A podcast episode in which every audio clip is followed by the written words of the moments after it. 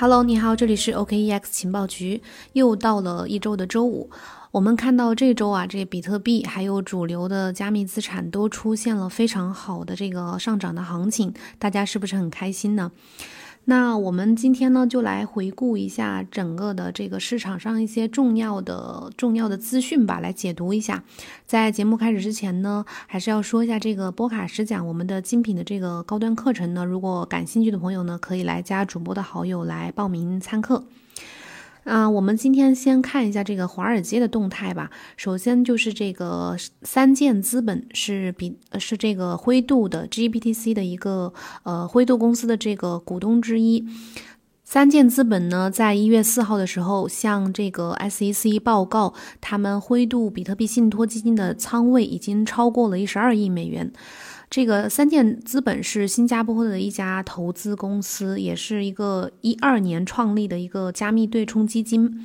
呃，专注于区块链领域的对冲基金的投资，然后他们最近向 SEC 提交了一份一十三个 G 的文件，披露了他们的这个灰度的比特币信托基金已经有一十二亿美元的这个头寸。根据最新的文件，他们公司持有一十二点四亿美元的 GBTC 的头寸，占到了呃 GBP GBTC 股份的百分之六点一。这个三箭资本联合创始人表示，他们会继续的，呃，和灰度团队进行合作，并期待对加密生态系统进行更多的投资。三箭资本目前持有的这个 GBTC 的股份超过两千一百万股，大概有两万零二百三十个比特币，价值大概有两点五九亿美元吧，是加密货币世界的一个巨头，也算是。第二个重要的信息就是灰度资产管理。呃，公司的这个总规模已经突破了二百七十亿美元。根据他们官方 Twitter 最新的一个截图，嗯，他们的呃资产规模已经达到了二百七十四亿美元。比特币信托基金的交易价格是每份四十四点九六美元，和前一天相比呢，上涨了百分之二点三四。以太坊信托基金交易价格是每份一十四点六二美元，和前一天相比呢，下跌了百分之一点一五。比特币价格呢，在今天凌晨首次突破了四万美金的这个关口，再一次的刷新了历史记录。最近市场行情持续的上涨，灰度作为呃目前市场上持有比特币最多的资产管理机构，它的资产规模也在不断的升值。呃，由此可以看到它背后的这个投资回报率啊，是相当可观的。第三个信息呢是支付巨头贝宝，呃，投资了一家美国的加密税务初创公司，叫 TaxBit。根据路透社的消息呢，这家呃支付巨头贝宝的风险投资部门已经对位于美国犹他州盐湖城的一个科技初创公司 TaxBit 进行了投资。贝宝公司表示，TaxBit 可以帮助消费者和企业去计算所持有的加密货币的税款。那这家公司呢，还通过加密交易所 Coinbase 风险投资部门以及这个 Wink Levels 的 Capital 的呃这家公司去筹集了相关的这个基金，就是在初创的时候。从贝宝提供比特币购买服务以来呢，我们可以看到它以各种的方式在加速布局加密领域。作为美国支付巨头之一，它的这个举措呢，也从侧面反映出了华尔街主流公司机构对加密领域的一个非常积极的看好的态度。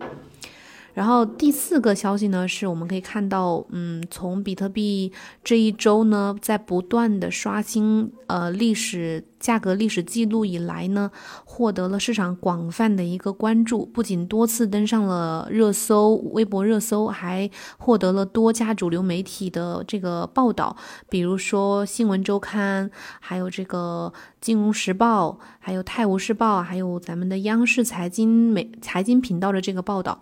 一月七号的时候，美国最大的这个嗯每周新闻杂志之一叫《新闻周刊》，也写了一篇文章，对比特币进行了一个积极的评价，探讨了比特币是否可以成为新的黄金的标准。这文章呢，还呃应用了这个引用了这个摩根大通的最新的模型来分析数字黄金的说法。这个模型显示，比特币的潜在价格呢是一十四点六万美元。虽然文章最后也没有为这个加密。爱好者去提供一些新的信息，但是这篇报道呢，证明了围绕加密货币的这个主流叙述话语权已经在发生改变，他们的态度已经在发生改变。第二个模块，我们看一下加密货币市场。首先是 USDT，它的总市值突破了二百三十亿美元。根据泰达官方数据显示，目前嗯已经达到了昨天的最新数据吧，达到了二百三十点零零一亿美元。二零二一年第一周已经增长了超过二十亿美元，可以看到它的这个增长速度是非常快的。USDT 呢，因为它作为呃数字资产最主要的一个入金媒介，它是目前前五大数字货币当中呢是市值增幅最快的，而且它的这个增发速度呢，其实代表了这个加密市场的一个强劲的需求，尤其在牛市当中啊，反映了整个市场高涨的这个投资热情，因为大家都需要用 USDT 去入金去买，嗯，主流货币什么的。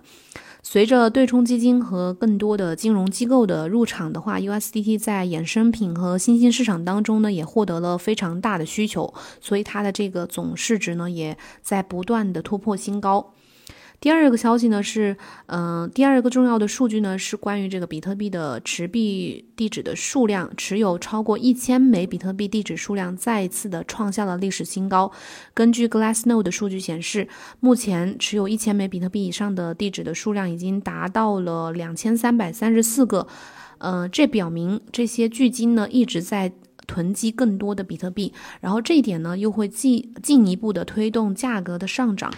根据这个数据显示，从二零二零年十月中旬以来，这个持币持有一千枚以上的地址数量呢，一直都在上升。然后在十二月十八号到二十六号之间，短暂的下调了一点点。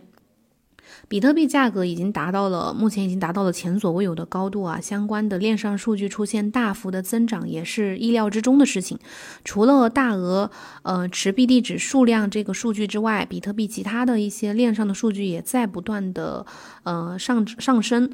比如这个活跃地址数量也在近期达到了历史的峰值。根据 OKLink 的数据显示，一月六号的时候，比特币网络的活跃地址数量达到了一百二十九点一万。单日活跃地地址数量触及到了二零一八年一月的历史峰值。下一个数据呢是关于 ETH 的，就是以太坊。目前已经呃，根据数据显示啊，目前呃，截止到今天的下午四点多，已经有呃超过两百三十万枚的 ETH 被质押在了以太坊二点零的合约当中。目前以太坊二点零的合约地址的这个余额达到了呃二百三十万零六十六枚 ETH，已经抵押的以太坊的数量呢，占到了当前以太坊供应总量的百分之二点零一，这个 ETH 的质押数量呢，在一定程度上肯定是会影响它的市场供应量以及它在市场上的价格表现的。然后第四个是关于波卡的一个消息，波卡的测试网 Rococo V 一版本，呃，已经。计划在一月十一号，也就是下周一会开放平行链注册，这是他们这个波卡呃官方聊天室透露出来的一个消息，开发者透露的一个消息。这个嗯，Rococo V 一呢是波卡平行链的一个专用的测试网。呃，它开放平行链注册的这个资格呢，意味着接下来，呃，紧接着 Kusama 这个测试网和波卡主网它的平行链的插槽拍卖也将逐渐的拉开帷幕，离我们又更近了一步。等到这个 Rococo Rococo 的这个测试网，呃，功能稳定运行一段时间之后呢，就会先在 Kusama 上面去先上线呃公益性质的平行链，然后就就会紧接着会开放平行链的竞拍。所以这个是接下来，呃，在波卡方面值得我们关注的事情。然后第三个模块看一下，呃，加密矿业吧。第一条是关于比特币矿工的收入。根据 Glassnode CTO 在 Twitter 上面发的一个数据，目前这个比特币矿工的收入呢，达到了三千三百万美元每天，就是日均收入达到了三千多万美元。呃，历史上有这个数据的时候，还是一七年年底的时候，有五周的五个礼拜的时间，矿工的收入超过过这个数字。这也是跟目前这个牛市行情有关的。伴随着这个行情的上涨，网络活跃度呢大幅的提升，这个比特币网络链上手续费暴涨，从而导致了矿工的收入暴增。这是牛市的一个经典的表现之一，也是一个常态。然后第二个消息呢是，呃，一家知名的北美最大的比特币的挖矿公司叫呃 Marathon Patent Group，就是马拉松专利公司专利集团，他们已经和比特大陆签署了一份合同，呃，一份非常大的订单，准备以一点七亿美元的价格去购买七万台蚂蚁 S 十九 ASIC 矿机，这是这个这家集团目前持有他们矿机规模的三倍多的一。个数量啊，这个呃，Marison 的这个呃董事长呢表示说，这次收购呢是比特大陆收到的以美元计价的最大的一个订单，同时也是 S 十九 S 一个矿商的最大单笔的订单。这个 Marathon 呢是这个呃。纳斯达克上市的知名矿业公司之一，从去年开始就开始加速布局比特币挖矿业务。然后这次呢，以这么大的这个资金量去购买这么多的矿机，也反映了他们对未来矿业的一个看好和它拓展市场的野心。同时呢，也反映了北美和欧洲一些地区的矿业势力的崛起啊。同时，咱们这个中国的这个矿业的江山呢，可能也会，呃。不知道在今年会不会这个势头和格局会不会有所转变？然后第三个信息呢，也是矿业的这个，因为受到这个比特币价币价的飙升啊，最新的一些高性能的显卡的购买难度在不断的加大。根据 Tom Sky 的这个一月六号的消息，像这个英伟达呀，还有这个 AMD 的这个 Big Navi 的这些很多的最新的显卡都越来越难买了。随着比特币价格不断飙升，推动了加密挖矿需求的一个猛增，呃，导致市场上这个矿工的这个呃爆炸式的一个需求，导致这个显卡库存短缺，推高了一些可用显卡的价格。这一次由于矿呃供应有限和一些还有这个黄牛党的存在，这个矿业需求加剧了目前的这个短缺。目前，嗯，不仅是显卡价格猛增，还有库存短缺，这个比特币矿机也出现了这种一机难求的局面。在牛市行情之下呢，这种情况，呃，短期内是很难缓解的。目前，而且各家的这个知名矿机企业的期货矿机呢，都已经卖到了年终了，就是矿机市场是真的非常供不应求。目前。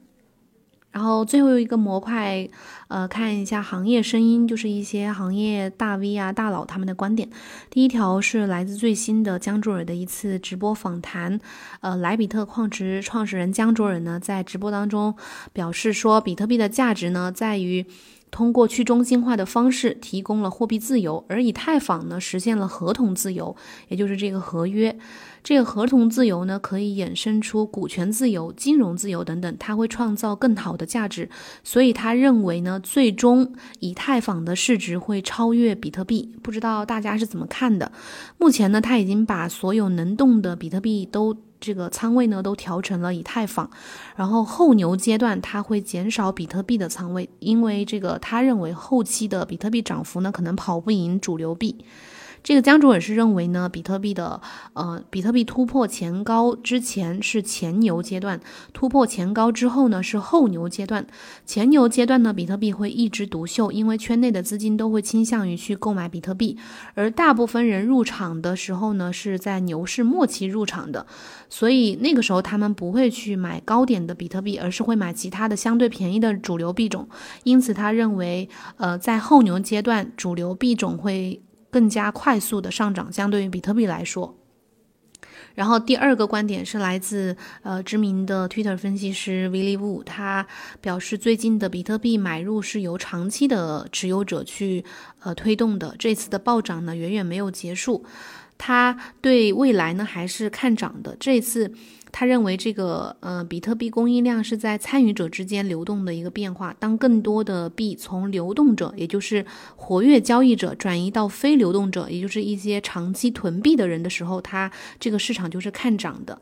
嗯，就像我们刚刚提到的这个，说持有一千枚比特币以上的地址数量正在呃又创下了历史新高。这一点可以看出呢，比特币囤币群体呢在逐渐的壮大，这是整个市场逐渐成熟和稳定的原因之一，也是表现之一。另外呢。呃，机构投资者的强势入局也推动了这一轮呃持续的暴涨。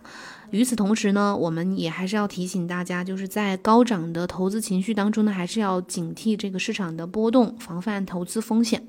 最后一条是来自灰度 CEO 的一个观点。这个 CEO 在接受采访的时候表示，他们灰度未来呢会继续的专注于广告，可能会有新的加密货币商业广告会推出。然后他还提到，越来越多的资金流入灰度比特币信托基金，让比特币变得更加的稀缺。呃，同时呢，不仅仅是对冲基金，更多的这个养老基金和捐赠基金也在寻求比特币的敞口。另外，他声称这些机构的投资规规模呢正在迅速的扩大，灰度我们反复提到啊，是比特币市场上最大的巨金，它的比特币信托基金，也就是 GBTC，在过去一年呢，吸引了非常多的主流机构的投资者和高净值人士的投资。呃，那目前如果他们表示说这个养老基金和捐赠基金也开始入场的话，就意味着比特币的主流趋势呢将会在今年进一步的增强。好了，以上就是咱们今天的一个整个的关于本周的一些重要信息的一个回顾。感谢你的收听，如果有问题的话，可以在节目下面给我留言。想听课的朋友呢，就来加主播的微信，然后报名参加课程。我们下周一同一时间再见，拜拜。